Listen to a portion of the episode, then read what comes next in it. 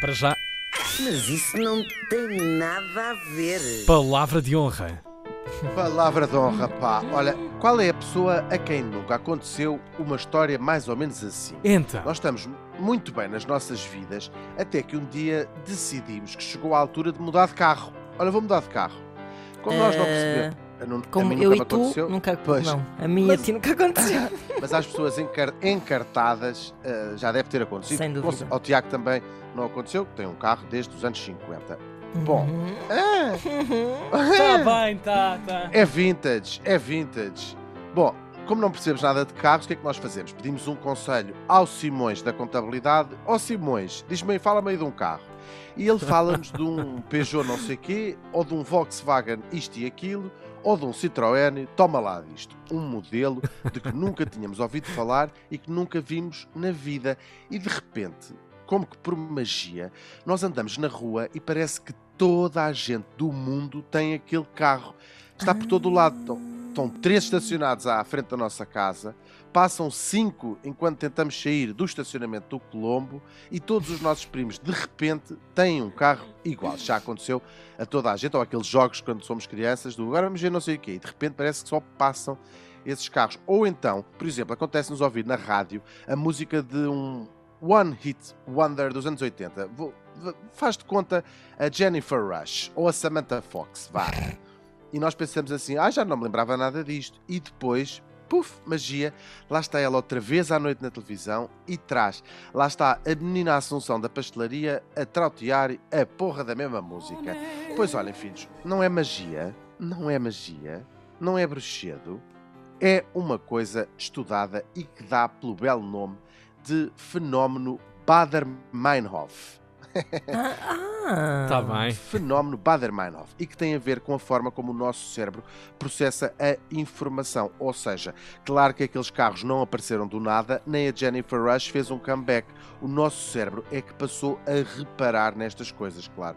A isto se chama atenção seletiva, tal como, por exemplo, quando partimos uma perna e de repente achamos que vivemos num mundo cheio de gente de muletas. O nosso cérebro passa a chamar-nos a atenção, a dizer assim: olha ali, olha ali, estás a ver aquela? Pois olha é. aquela. eu quando olha estava grávida só via grávidas. isso grave, isso é outro grande clássico, claro. Hum. E depois entra em jogo mais uma partida do cérebro, que é a tendência que nós temos para confirmarmos as nossas próprias convicções. Ou seja, metemos uma coisa na cabeça e depois a nossa cabeça diz: tens razão, filho, tens razão. O cérebro não só nos diz olha ali, olha ali, como depois ainda acrescenta: estás a ver, estás a ver. é esta parte se dá o nome de viés da confirmação, confirmation bias em inglês. E são estas duas partidas da nossa percepção que constituem o tal fenómeno Bader-Meinhof. Outra maneira engraçada em que este fenómeno se manifesta é a percepção que nós temos de que somos os primeiros a reparar em certa moda ou em certa tendência. Uhum, Ou seja, uhum. podemos pegar outra vez no exemplo do carro e achamos que descobrimos que a onda agora vai ser ter carros cor de mostarda, por exemplo, ou deitar-se com pessoas do mesmo sexo. Dizem assim: Olha, já sei, vou lançar uma moda. Bom, esta é mais uma ilusão. Quem estuda estas coisas diz que a maior parte das pessoas, uns 90% das pessoas, apercebe-se de uma nova tendência, ou seja, que o tal carro se, tornou mesmo popular, a meio da curva da, da popularidade. Engraçado, ou seja, quando já vai a Ah, subir, claro, preparando claro, depois claro. para descer. Mas nós tendemos a achar que somos especiais e que percebemos as coisas antes das outras pessoas. Isto é mais ou menos inócuo, mas até pode ter consequências mais chatas. Por exemplo, em investimentos financeiros, nós pensamos, ah, isto tenho a sensação que vai tudo começar a comprar ações da X Ah, ou pois, bitcoins, pois. quando na verdade estamos a meio da curva e o investimento pode não ser assim tão boa ideia. E por fim, de onde é que vem este nome Bader-Meinhof? Olha, isto é o nome do cientista que estudou o fenómeno. Estou a brincar, não é nada. Trata-se do nome de um então famoso grupo terrorista alemão dos anos 70, também conhecido Uhum. como as Brigadas Vermelhas, que foram responsáveis pelo um atent... atent- foram ponto, assim, vários atentados e mataram umas 40 pessoas. Foi assim uns coisa muito famosa na altura, mas hoje em dia Uhum. não se fala de facto nisso.